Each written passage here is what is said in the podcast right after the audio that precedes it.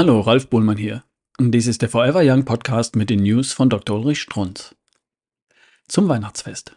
Jede Heilung ist Selbstheilung. Es liegt nahe, die unzähligen Briefe auszuwerten, in welchen Menschen ihre Selbstheilung beschreiben, systematisch auszuwerten. Was genau verbindet die Menschen, die sich selbst geheilt haben? Hinter deren Erfolgsgeheimnis stehen immer die gleichen sieben Schritte. Erstens. Augen auf und Ja sagen. Wir können die Augen so fest verschließen, dass wir das Übergewicht, die geschwollenen Gelenke und sogar hervortretende Tumore nicht mehr sehen. Viele Jahre lang. Doch irgendwann kommt die Krise. Dazu ein Beispiel. Ich saß auf dem Küchenboden und weinte, schreibt eine Frau in ihrem Brief. Sie sieht ihre Lage in aller Klarheit, sagt Ja dazu. Sie ist sogar dankbar dafür, dass ihr Weg in der Abwärtsspirale nicht noch weiterführt. Der Zusammenbruch ist ihre Chance, ihr ganzes Leben auf den Prüfstein zu stellen, ihr ganzes Ich.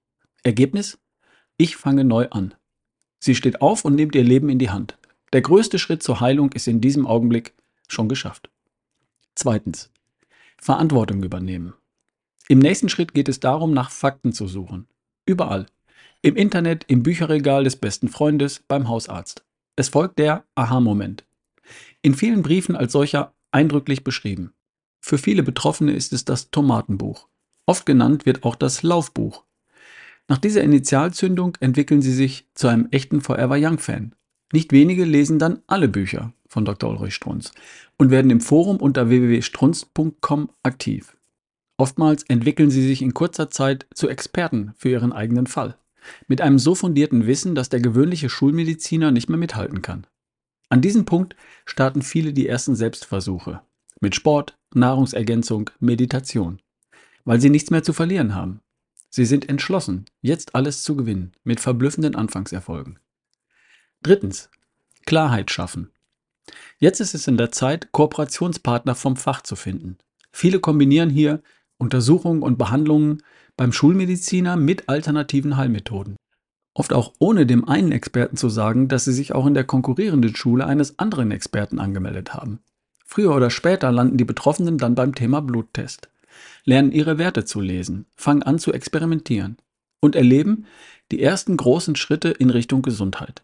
Ganz entscheidend in diesem Schritt, nicht zu jeder Behandlung sofort Ja sagen, sich Zeit nehmen, in Ruhe nachdenken, in sich hineinhorchen, weitere Fakten suchen, vor allem nach guten Ärzten suchen.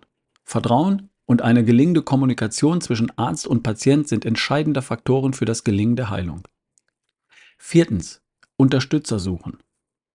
Gerade bei gravierenden Erkrankungen wie Krebs oder starkem Rheuma ist ein unterstützendes Netzwerk aus Freunden, Familienangehörigen, anderen aktiv kämpfenden Betroffenen und guten Ärzten wichtig. Viele Betroffene schöpfen auch Kraft, indem sie sich mit den Büchern bestimmter Autoren beschäftigen. Dr. Strunz, aber auch Dr. Koy etc.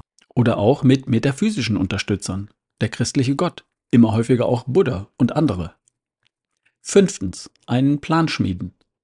Der nächste Schritt besteht in einem festen Entschluss. Ich laufe jetzt täglich oder ich nehme eine bestimmte Menge Vitamin C und Omega-3. Und das ist der Plan und der wird durchgezogen. In vielen Fällen passen die Betroffenen ihre Pläne an, erhöhen bestimmte Mengen an Nahrungsergänzungsmitteln, laufen mehr oder anders, Stichwort Vorfuß, schwimmen zusätzlich oder ergänzen ihr Training durch Kraftsport. Der selbst erstellte Plan mit dem Weg zur Heilung wird so zu einem wichtigen Wegweiser, der zwar die Richtung vorgibt, der aber nach Bedarf modifiziert werden kann und sollte. Dieses Kapitel wird besonders umfangreich, weil es zu diesem Thema viele Fallbeispiele gibt, die einerseits spannend zu lesen sind und andererseits medizinisch völlig klar erklärbar. Die Beispiele lassen sich gruppieren zu folgenden Unterkapiteln. Vitamine und Co. Dem Körper endlich geben, was er braucht. Weg mit den Kohlenhydraten.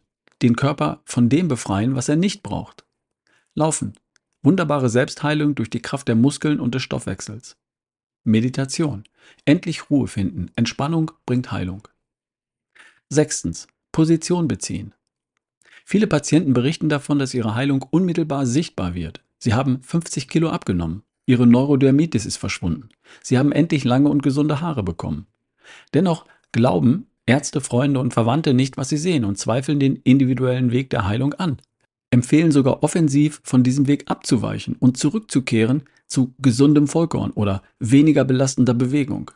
Eine kränkende und deprimierende Erfahrung, mit der Betroffene ganz unterschiedlich umgehen. In den Erfolgsgeschichten der Patienten steht an dieser Stelle das klare Ja zum eigenen Weg und zur eigenen Entscheidung, endlich gesund zu werden. Hier eignen sich die Unterpunkte anders essen, gesund und fit trotz Kantine und Co. und schlagfertig, die 33 besten Konter bei blöden Sprüchen. Siebtens. Sich auf die Heilung einlassen. Wer viele Jahre lang krank gewesen ist, hat es oft nicht leicht, sich ein Leben ohne diese Krankheit vorzustellen. Nach dem Motto, wer bin ich ohne mein MS? Deshalb kommt es immer wieder vor, dass sich Betroffene zwar auf ihre Heilung konzentrieren wollen, mental aber immer noch auf ihre Krankheit fokussiert bleiben und diese damit aufrechterhalten. Eine weitere Herausforderung besteht darin, die neu zuwachsende Energie zu leben und richtig zu dosieren.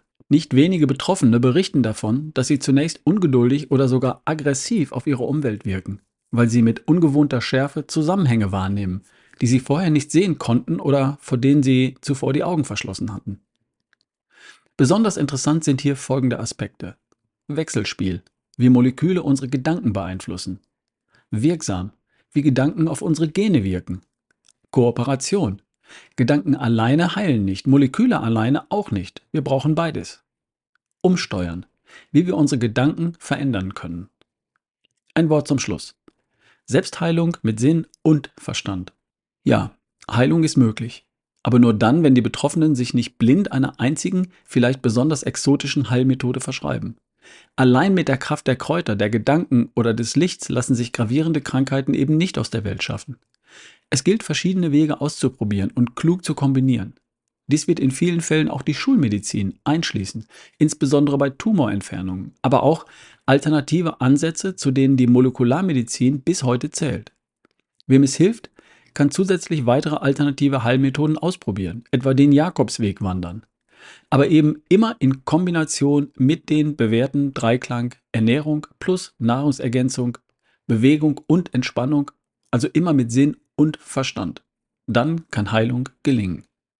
Quelle: Entwurf für mein Buch Strategien der Selbstheilung.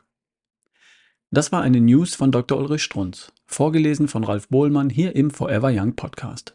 Bis zum nächsten Mal.